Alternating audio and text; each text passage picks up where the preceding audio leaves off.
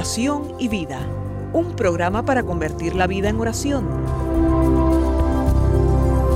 Hay un dicho entre nosotros que dice así, dime cómo rezas y te diré cómo vives. Dime cómo vives y te diré cómo rezas. Porque mostrándome cómo rezas, aprenderé a descubrir el Dios que vives y mostrándome cómo vives, aprenderé a creer en el Dios al que rezas. Oración y vida, una oportunidad para rezar juntos los unos por los otros. Que nuestra vida habla de la oración y la oración habla de nuestra vida.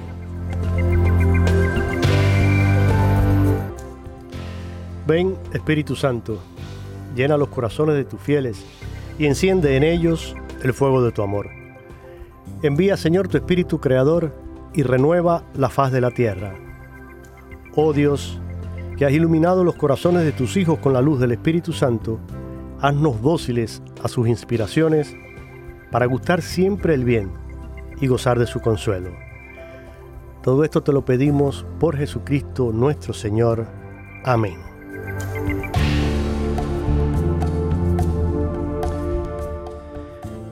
Como cada viernes es una alegría, es una bendición poder saludarles desde estos micrófonos del estudio 4 de Radio Católica Mundial en la ciudad de Birmingham, Alabama, entrando en un otoño precioso con temperaturas muy muy agradables y paisajes hermosos porque acá como tenemos muy bien delimitadas las cuatro estaciones, los árboles comienzan a cambiar de color y es hermoso poder ver esas tonalidades en las hojas y a la vez ir también dándonos cuenta que son regalos que Dios nos hace a través de la naturaleza y así como hay una transformación en ella, pues también en nosotros los seres humanos cada día debe haber una transformación, cada día debe haber un profundizar más en nuestro camino a la santidad,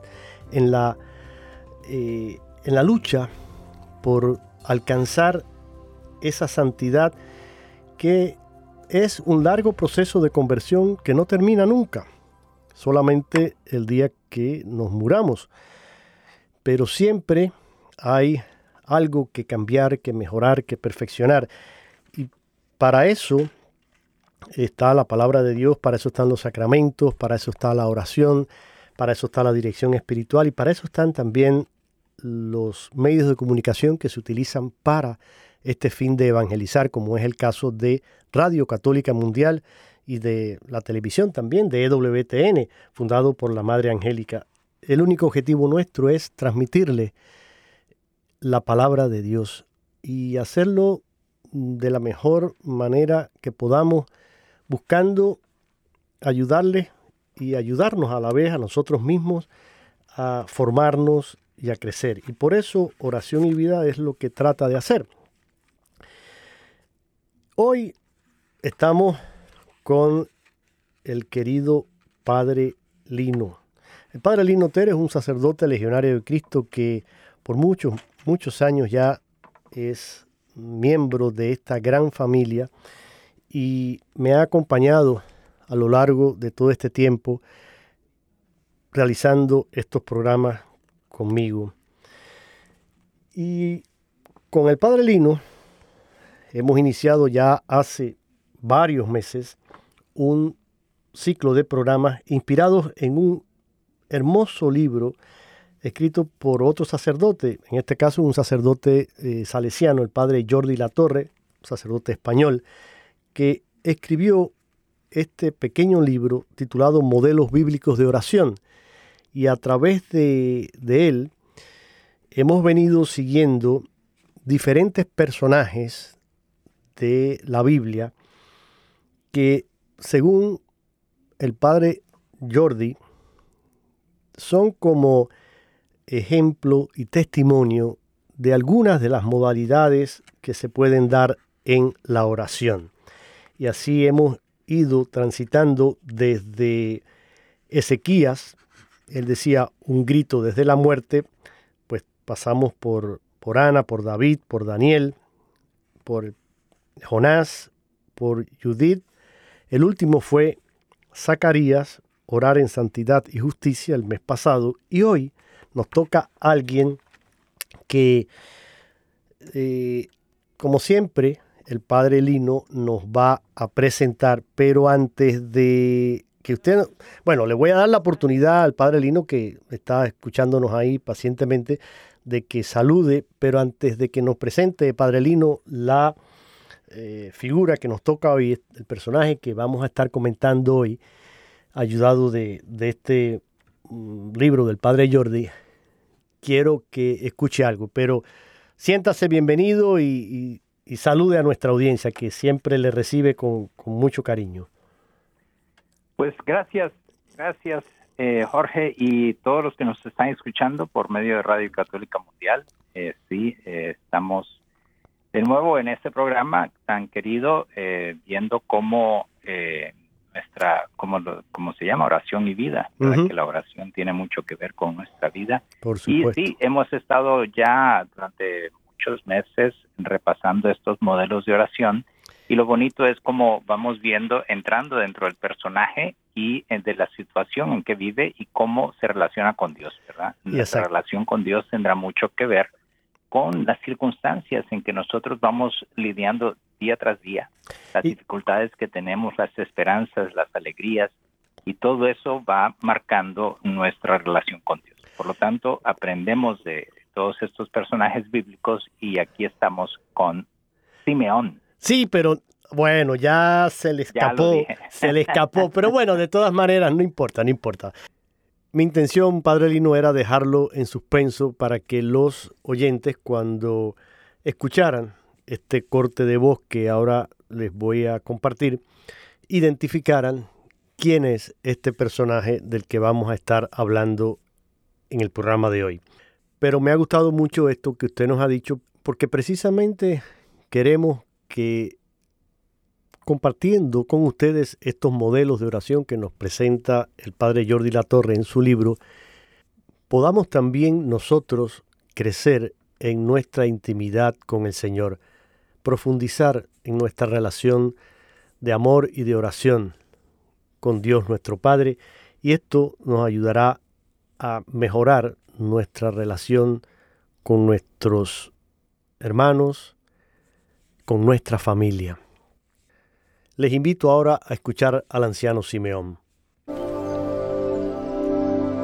Señor, despides a tu siervo en paz conforme a tu palabra, porque mis ojos han visto tu salvación, la cual has preparado en presencia de todos los pueblos, luz para revelación a los gentiles y gloria de tu pueblo Israel. He aquí, este niño ha sido puesto para caída y para levantamiento de muchos en Israel. Y una espada traspasará tu alma misma para que los pensamientos de muchos corazones sean revelados.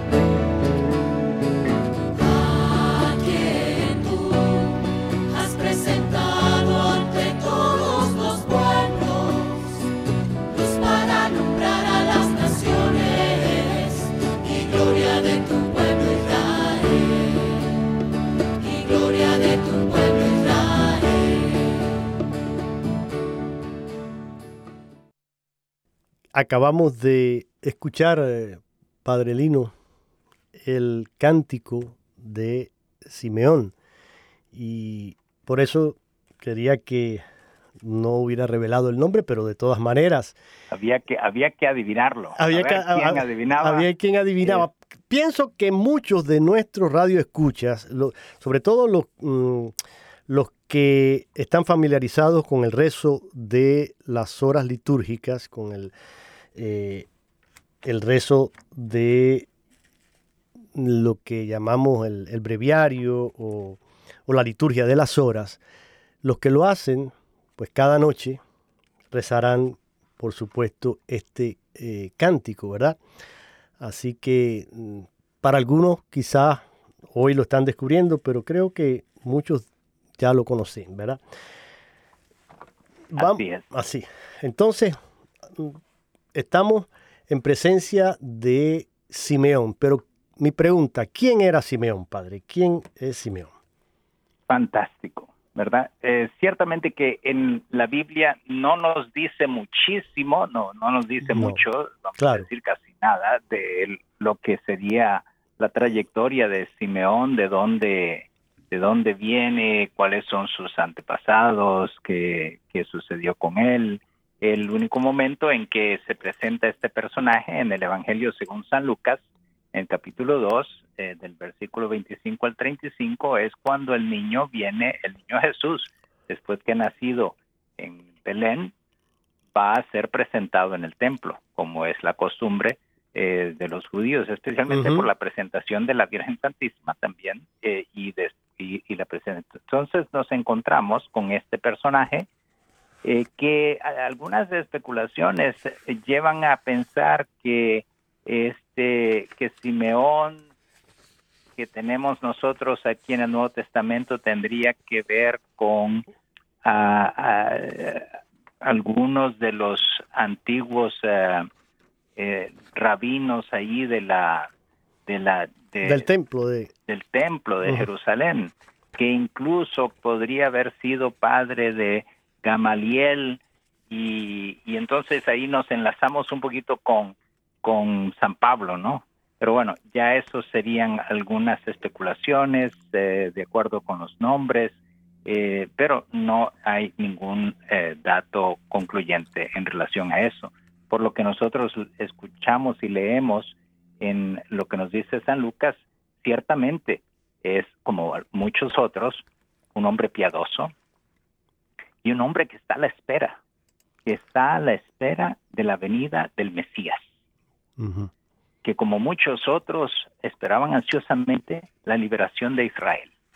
Había en aquel tiempo, y podríamos nosotros conjeturar un poquito, había en aquel tiempo un sentido de pesadumbre, de sentirse que el pueblo de Israel está bajo dominación extranjera y por lo tanto que no hay una libertad de culto completo como ellos lo querrían eh, por el otro lado, habían otros que estaban muy desanimados y decepcionados, escandalizados, podría decirse, con la actitud política de los líderes religiosos de su tiempo, de los fariseos e incluso algunos sacerdotes del templo.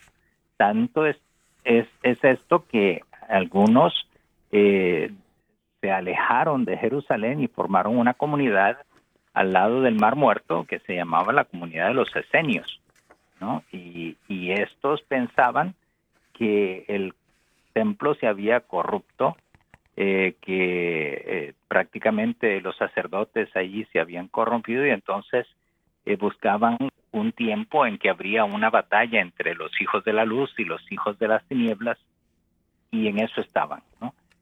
Pues en, en, en medio de todo este de estas incertidumbres, de esta inquietud que había de una liberación de alguien que vendría o, un, un, libertador, un ungido, la palabra Mesías es el ungido, el prometido, ¿verdad? Finalmente se acerca la Virgen Santísima con el niño y este, esta figura, Simeón, eh, descubre en este niño por medio de alguna inspiración divina, con un sentido de esperanza, regocijo, de alegría, que este es el que estaban esperando. Este es el niño que había que de, venir. Y entonces lo, lo toma y exclama con las palabras que nosotros acabamos de escuchar. Palabras hermosísimas que podemos eh, repetir, ¿no? Dice, ahora Señor, ya puedes dejar que tu servidor muera en paz como le has dicho. Mira la, actitud de, de, esperanza, pero también de, inquietud, de eh, zozobra y de, y de eh, tristeza al ver la situación, cómo se encuentra el templo, cómo se encuentra el pueblo de Israel. Ahora eh, eh, se siente que el Señor ha respondido finalmente, ha respondido a tanta súplica, ha respondido a, a todas sus inquietudes, porque mis ojos han visto a tu Salvador que has preparado y ofreces a todos los pueblos y luego una frase muy bonita que la vamos a ir luego desglosando un poquito más, porque esta, esta oración es tan... Sí, aquí comprende hay, tanto, Aquí hay mucho para comentar. Aquí hay mucho, porque por eso es que la, la iglesia toma este esta oración y la incluye en, en la oración de las completas, como habías dicho, y todos los sacerdotes, todas las religiosas y muchos laicos eh, estamos eh, para rezar esta misma oración que dijo Simeón hace dos mil años. Dice, luz que se revelará a las naciones, diría Jesús, yo soy la luz del mundo y gloria de tu pueblo Israel. Exacto. Fíjese. Y luego una frase muy interesante que ya iremos viendo un poco más adelante. Adelante, Jorge. No, no, lo que es, ahora que usted nos ha, eh, nos ha leído eh, este cántico de Simeón, algunos lo conocen también por sus primeras palabras en latín, el, el nun dimitas, como dicen. Pero fíjese, en esto que, eh, que, usted nos acaba de eh, leer, de rezar, tres verdades que aparecen y, quiero que comentemos sobre esto. La primera verdad habla de Jesús como el enviado de Dios que viene a salvar a los hombres. Es decir, fíjese que él dice Ahora, Señor, según tu promesa, puedes dejar a tu siervo dice, porque mis ojos han visto a tu Salvador, a quien has presentado ante todos los pueblos, luz para alumbrar a las naciones, gloria de tu pueblo Israel. Hay una segunda verdad, Jesús viene, como decía usted, como luz del mundo. Y tercera, esa verdad supera ya los límites del pueblo judío, lo has presentado ante todos los pueblos. O sea, es una salvación que no se queda encerrada solamente en el pueblo judío, sino que está ofrecida a todos los pueblos. muy, muy interesante esta revelación, esta oración profética de Simeón, inspirado por el Espíritu Santo. Y creo que precisamente ahí radica esa fuerza de este cántico, ¿no? En esas verdades divinas que contiene que evidentemente son inspiradas por el Espíritu Santo, Padre Lino. Así es, definitivamente. Este, uh, ahí, ahí lo, lo, hermoso que nos encontramos es esa, esa profecía de Simeón. Él ya, él no solamente eh, se encuentra que la promesa de Dios se ha revelado, sino que él proyecta hacia el futuro lo que será de este niño, ¿no? Es luz que revelará a las naciones, gloria de tu pueblo Israel. Y luego le dice a su madre, mira, este niño traerá a la gente de Israel, ya sea caída o resurrecciones, para levantamiento o caída de muchos. Y será una señal empuñada en cuanto se manifieste, mientras a ti misma una espada te atravesará el alma por este medio, sin embargo, saldrán a la luz los pensamientos íntimos de los hombres. Ya, ya ahí está presentándole a la Virgen Santísima también el sufrimiento, la cruz, la crucifixión, el Calvario, ¿no? Y la Santísima Virgen llevaría esto en su corazón durante toda su vida. Sería una manera en que ella se prepararía para la misión que tendría en sus manos. Así es, Padre. Y esto que usted acaba de, decirnos, eh, también San Juan Pablo II en un breve comentario que hacía sobre este cántico de Simeón, precisamente señalaba esto. Y creo que para todos nosotros es muy importante. Y él decía que esa referencia al sacrificio redentor que aparece ausente en la anunciación, de la anunciación del ángel Gabriel a María cuando le, trae la noticia de que ha sido escogida, ¿verdad?, para ser la madre del Salvador. En ese momento mm, no se revela algo así, pero sin embargo dice eh, Juan Pablo II, eh, en esta mm, referencia que hace Simeón, dice, se ha considerado por algunos como un segundo anuncio, ¿no? que, llevará a la Virgen a ese entendimiento más profundo del el misterio de su Hijo. Así, este eh, santo anciano, a la vez que pone de relieve esa creciente, digamos, hostilidad que va a encontrar el Mesías, subraya las repercusiones que esa hostilidad, que ese rechazo va a tener en el corazón de la madre. Y ese sufrimiento materno va a llegar precisamente al, culmen, ¿no? Eh, en el momento de la pasión, como lo mencionaba usted, recordemos que la Virgen está ahí, al pie de la cruz. La Virgen acompaña a Jesús en su Calvario y precisamente ahí, unida al sacrificio redentor del Señor. Por eso, como dice el cántico, ¿no? Y a ti una espada te atravesará el alma, a fin de que queden al descubierto las intenciones de muchos corazones. Yo me pregunto, eh, Padre Lino, ciertamente la Virgen tiene que, eh, bueno, es un modelo en todo, ¿no? Eh, para nosotros. Es la criatura más sublime de la creación y, y realmente su fe desborda cualquier límite que podamos imaginarnos porque ante una cosa así yo no sé otra madre que hubiera hecho, y que hubiera pensado, cómo hubiera reaccionado. Sin embargo, tanto la Virgen como San José, en el silencio de su corazón, asumen esta realidad esta verdad que se les ha dicho y confían, confían. Y yo creo que ahí, ahí ya nos están dando un gran, gran ejemplo para nuestra vida. Yo creo que, como, como tú dices, ese ejemplo, eh, incluso para las madres que tienen un momento difícil, en su vida, en su, claro. Imagínate una, una madre que ha tenido un niño que le viene el niño con algún problema con alguna discapacidad. Exacto. Con alguna dificultad. Y eso significará que pues para toda la vida esta madre tendrá que atender a este niño, lo cual tendrá que olvidarse de sí misma, tendrá que sacrificar mucho, ¿verdad? Y, y muchas, pues es difícil. Sí. Eh, como la Virgen Santísima, esto no le fue fácil.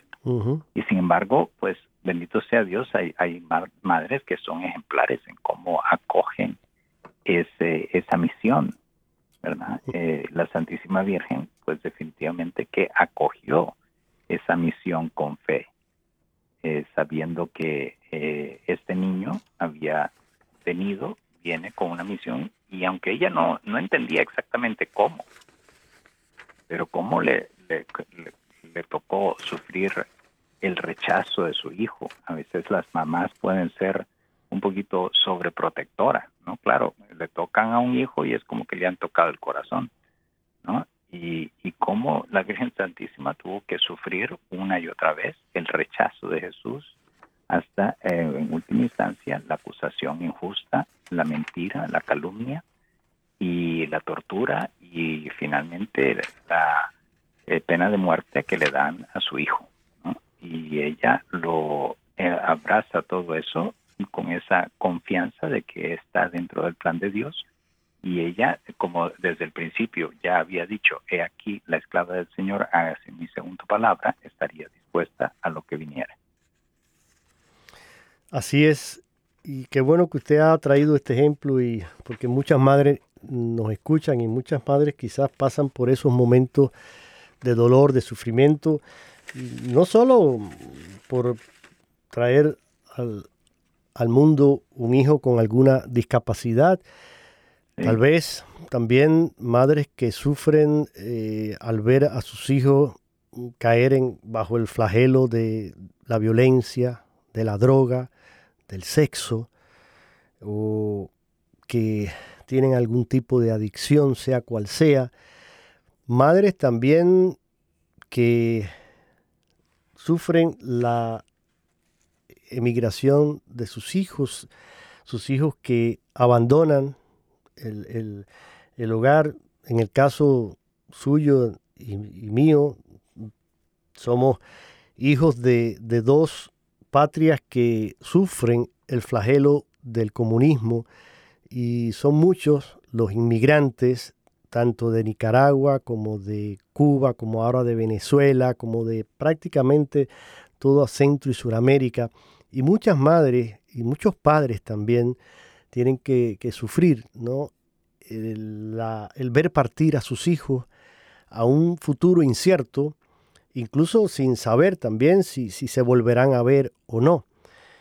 Pero qué interesa la de la Virgen, la de San José, y cuánta fortaleza, cuánta ayuda podemos encontrar encomendándonos a ellos en la oración y rezando con fervor este cántico de Simeón para que realmente Jesús sea luz para nuestra vida, luz para, para nuestro mundo que tanto lo necesita y que en tanta oscuridad está viviendo en estos momentos y que esa salvación ofrecida a todos sea recibida con un corazón abierto y generoso que deje a el Espíritu Santo y a Jesús obrar en él.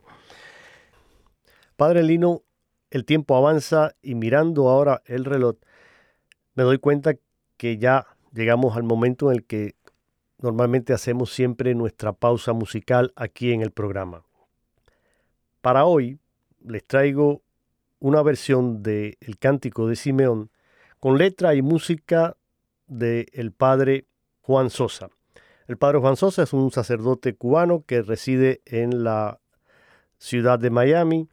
Incluso usted lo conoce, fue profesor suyo de liturgia y él es un gran músico, ha hecho esta versión del cántico de Simeón, interpretada, la vamos a escuchar ahora, por el coro de la Arquidiócesis de Miami. Nadie mueva el dial porque después de la canción continuamos aquí en su programa Oración y Vida con el padre Lino Otero y este servidor Jorge Graña.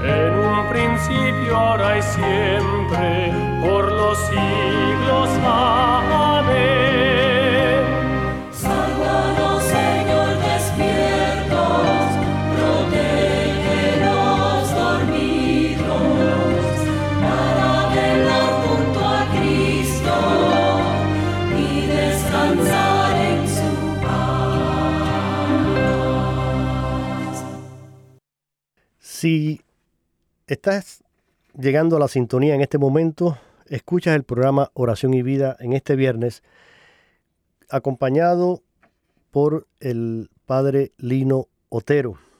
Hoy tocando este tema relacionado con la oración profética que según el libro Modelos Bíblicos de Oración del padre Jordi Latorre está inspirado en el cántico de Simeón, ese que rezamos cada noche en las completas antes de ir a dormir. Y qué bonito, Padre Lino, que aquí en el libro el Padre Jordi dice y comenta cómo se nos presenta en la oración, eh, perdón, en el Evangelio a este eh, hombre, a este Simeón, dice él, citando al Evangelio de Lucas, capítulo segundo, versículos del 25 al 28. Vivía entonces en Jerusalén un hombre llamado Simeón, hombre justo y piadoso, que aguardaba el consuelo de Israel. Y el Espíritu Santo moraba en él. Había recibido un oráculo del Espíritu Santo que no vería la muerte antes de ver al Mesías del Señor. Impulsado por el Espíritu, fue al templo. Cuando entraban con el niño Jesús, sus padres, para cumplir lo que estaba previsto por la ley, Simeón lo tomó en brazos y bendijo a Dios.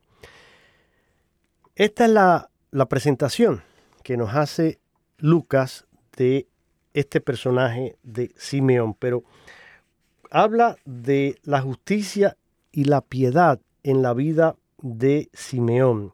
Recordemos, Padre Lino, que justo en la Biblia es precisamente el hombre que es virtuoso, que es capaz de vivir en la voluntad de Dios, haciendo el bien, cumpliendo la ley.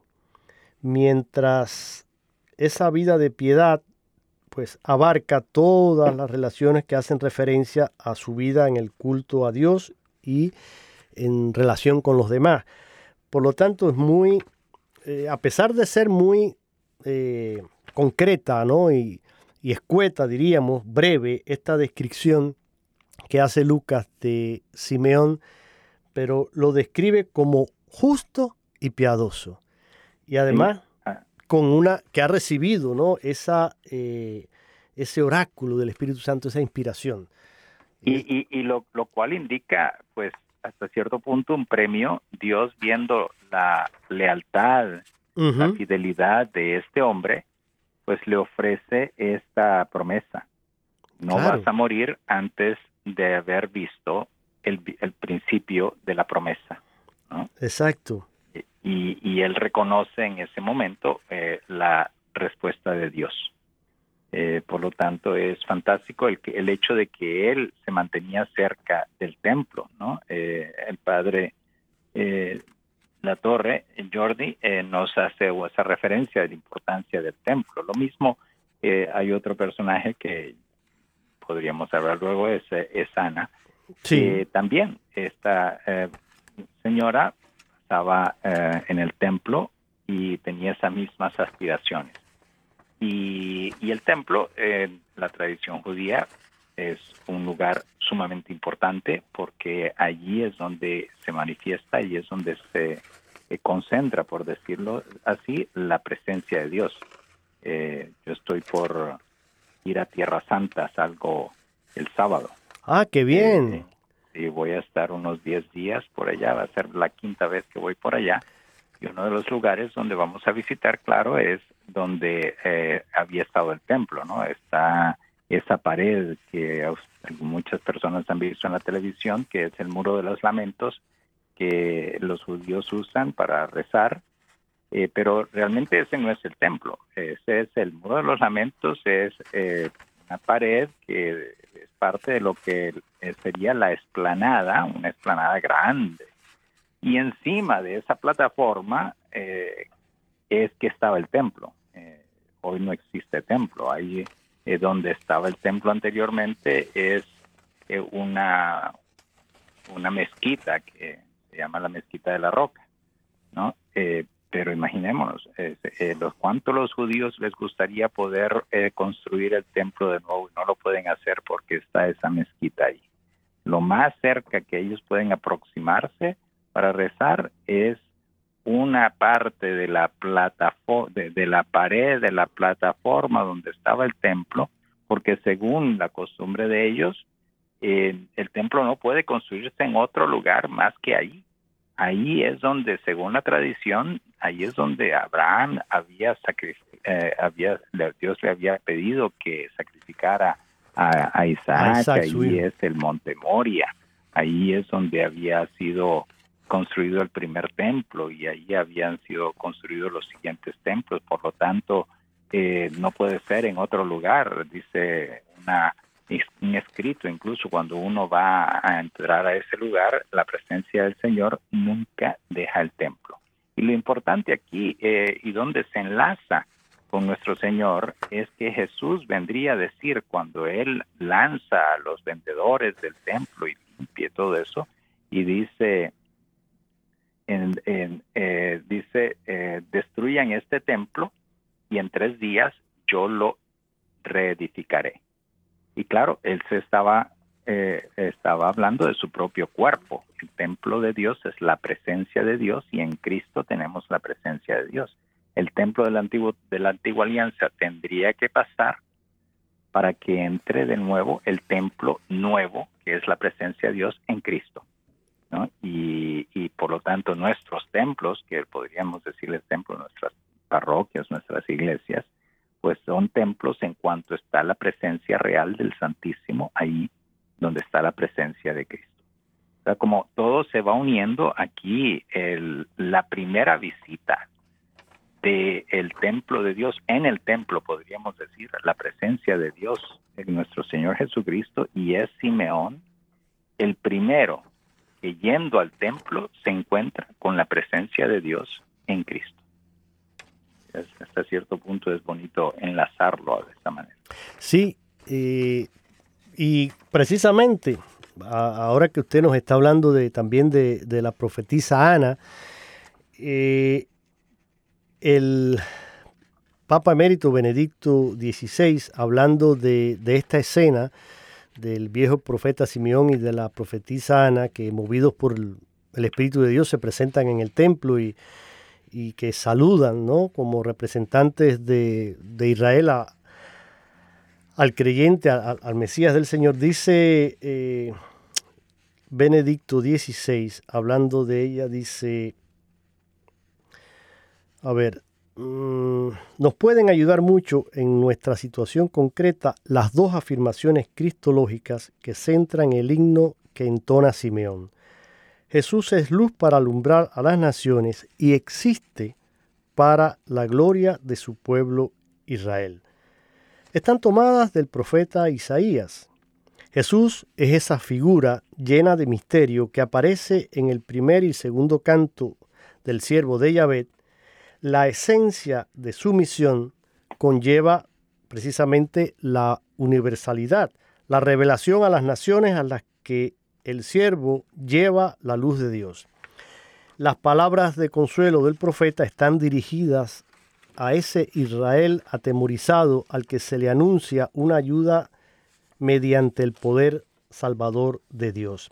Pero entonces dice un poquito más adelante, junto al profeta Simeón, estaba la profetisa Ana, una mujer de 84 años que después de estar siete años casada, vivía viuda desde hacía decenios. Simeón y Ana, dos ancianos que esperaban el nuevo Israel y que ofrecen la acción de gracias de tantas generaciones a ese niño que acaba de nacer y la confianza y la seguridad en la historia de la promesa, de la historia de la salvación que ha llegado a la cumbre.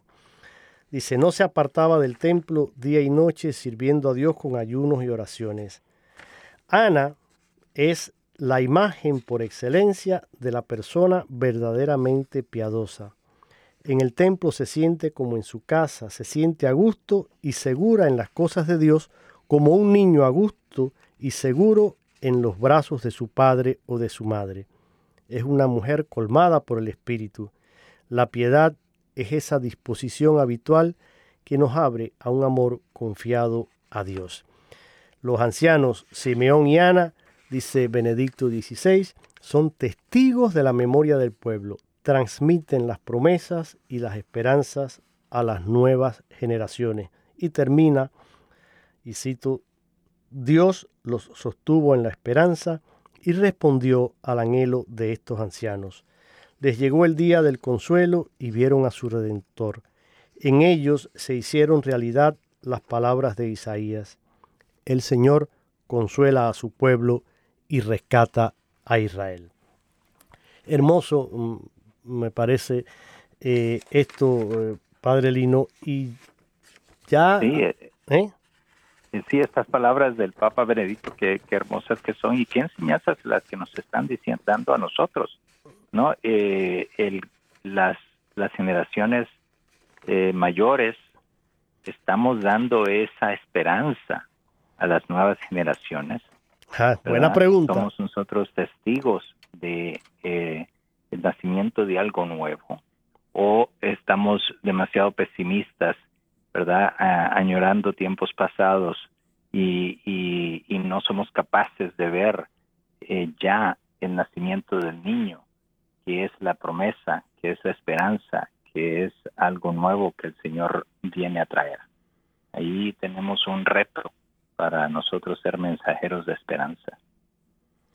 Así es, Padre. Y precisamente ese, eh, ese ac- aceptar a Cristo en nuestra vida es precisamente acoger, diría yo, ese amor de Dios que se hace hombre en la persona de Jesús. Y, y por supuesto, pues la, la fe nos exige como ese otro paso, diríamos, esa otra parte de la ecuación que es vivir conforme al Evangelio y además aceptar también con paz, con, con gozo, con humildad, el asumir el destino de Jesús, aceptar que quizás ese camino nos va a traer dolor, sufrimiento, renuncia, pero sabiendo que el final es la gloria, es la resurrección y es también una invitación a, mostrar ¿no? ese amor de Dios por todos los hombres. Yo mm, haría la, la siguiente pregunta a nuestra audiencia. Desafortunadamente, este programa hoy no estamos en vivo, estamos, estamos eh, grabando y por eso no podemos abrir nuestras líneas, pero se las puedo dejar como meditación, como reflexión, para que ustedes después, cuando escuchen el programa y terminen de, escucharlo completo, pues quizás contéstense estas dos preguntas. Una de ellas sería, ¿cuál es el Mesías que tú esperas? ¿Cuál es el Mesías que te han dado a conocer? ¿Cuáles son las características que tiene este Jesús para ti? ¿Es ese ser triunfalista, ese que querían los celotes, por ejemplo, ¿no? que era el guerrero este que iba a venir y traer la, liberación de los romanos a, fuerza de, espada y, y de, y de guerra? O, o más bien es alguien con las características que lo describe el Evangelio, manso y humilde de corazón, ese que nos describe un poco también Simeón, ese que trae la salvación para todos, o qué tipo de, de- Mesías, qué tipo de eh, Cristo es el que tú sigues, es el que tú vives. Y la otra pregunta, Padre Lino, sería, ¿cuál ha sido esa obra del Espíritu Santo en, en nosotros? Que un poco revisaras, hicieras un, examen de tu vida y, un examen de conciencia y, y ver si puedes señalar tú algunos momentos en los que has sentido esa presencia del Espíritu Santo en tu vida como la sintieron Simeón y Ana. ¿Has sido tú capaz también de acogerlo eh, y de anunciar a otros este mensaje? Lo, lo dejo como, como pregunta para que ustedes lo piensen, lo mediten.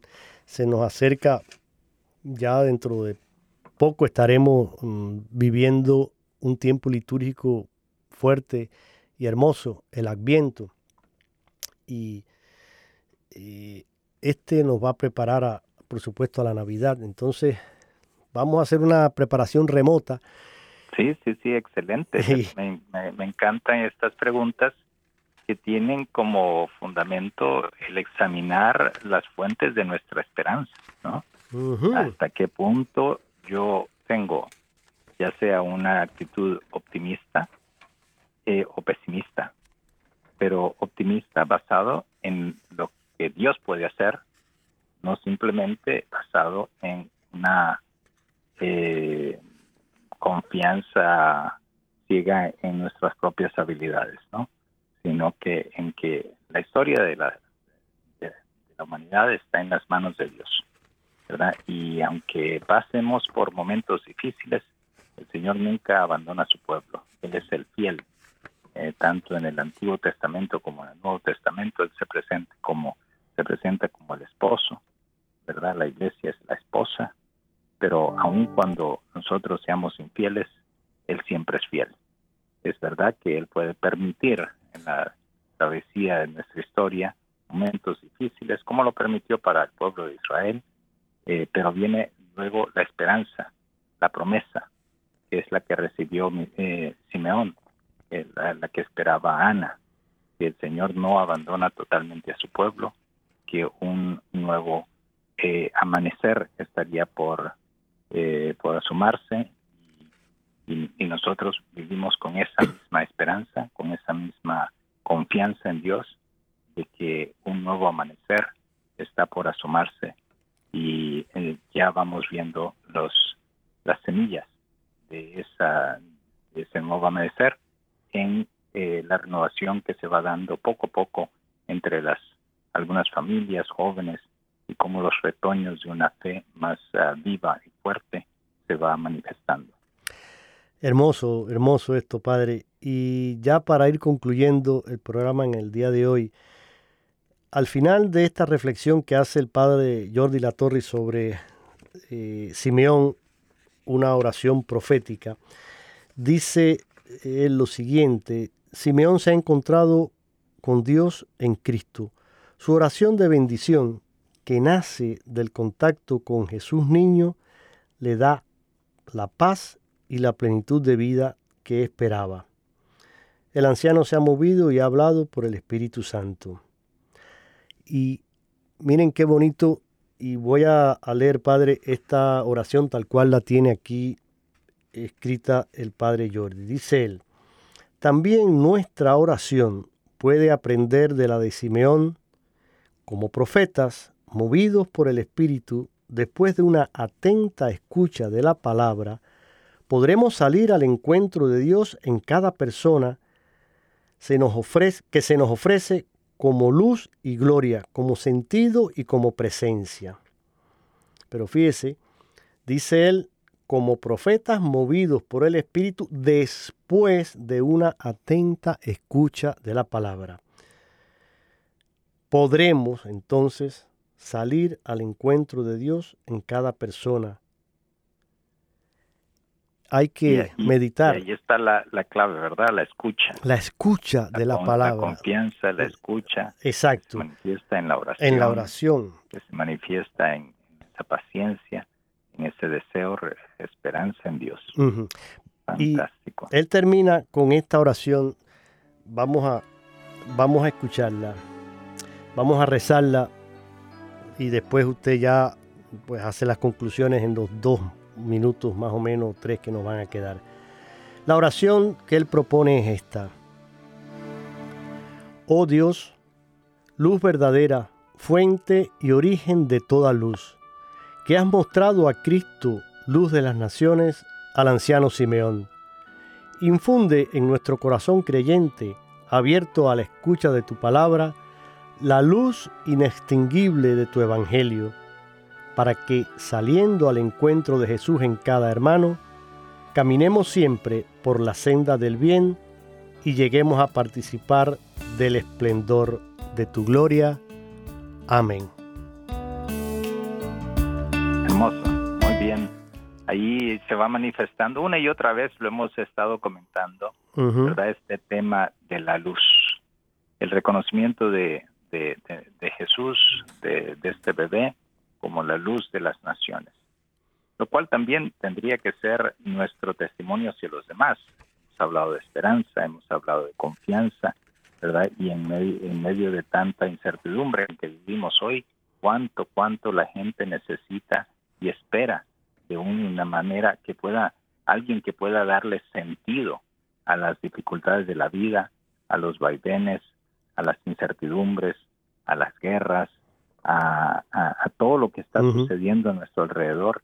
El Papa Francisco, una de las cosas que ha dicho desde el principio, nosotros no estamos viviendo una, un- una época de cambios, estamos viviendo un cambio de época, estamos viviendo unos, una transformación monumental de la sociedad. Exacto. algunas personas se desaniman. Aquí tenemos nosotros que ser luz de las naciones. ¿no? junto con Cristo, Y mire, unidos a Él, dando esa esperanza y por lo tanto tenemos no solamente una fuente de inspiración, sino de, eh, de una misión en ello. usted lo ha dicho muy bien, Padre Lino, es una misión. Y la próxima semana, parte de esa misión la podemos ejercer cuando salgamos a votar. Vienen unas elecciones que son sumamente importantes para nuestro país y que pueden cambiar el futuro, que pueden traer de vuelta los valores democráticos que se están perdiendo y los valores espirituales y morales de los cuales nos estamos alejando cada día. Yo te invito a que cuando vayas a ejercer tu voto, lo hagas teniendo en cuenta al candidato que mejor represente esos valores morales que necesitamos. Basta ya de orar por la vida y votar por candidatos a favor del aborto, de orar por la familia y luego votar por candidatos que están a favor de las uniones homosexuales y que lo tratan de imponer. Basta ya de mm, votar por candidatos que no representan los valores en los que se fundó esta gran nación. No nos dejemos manipular por la propaganda política y pidamos la luz del Espíritu Santo que nos ayude a escoger al mejor. Gracias, Padre Lino, una vez más por haber estado aquí con nosotros. Mm, Cuente con nuestra oración durante su peregrinación y, por supuesto, le pido que en su corazón, en su oración también, en la celebración de la Eucaristía, que seguramente van a tener más de una allá por Tierra Santa, acuérdese de nosotros y ténganos sí. presente. Gracias y Muy bien, que el Señor le acompañe y la Virgen le, le guarde durante todo este camino y esta peregrinación hermosa. Ahora bien. yo le Pues pido muchas que gracias, regale Jorge, y ahora la bendición. Así es, Por Padre. lo tanto, la bendición de Dios Todopoderoso, Padre, Hijo y Espíritu Santo, descienda sobre todos ustedes y con ustedes permanezca siempre. Amén. Amén. Gracias a todos por su sintonía y si Dios lo permite estaremos de vuelta el próximo viernes.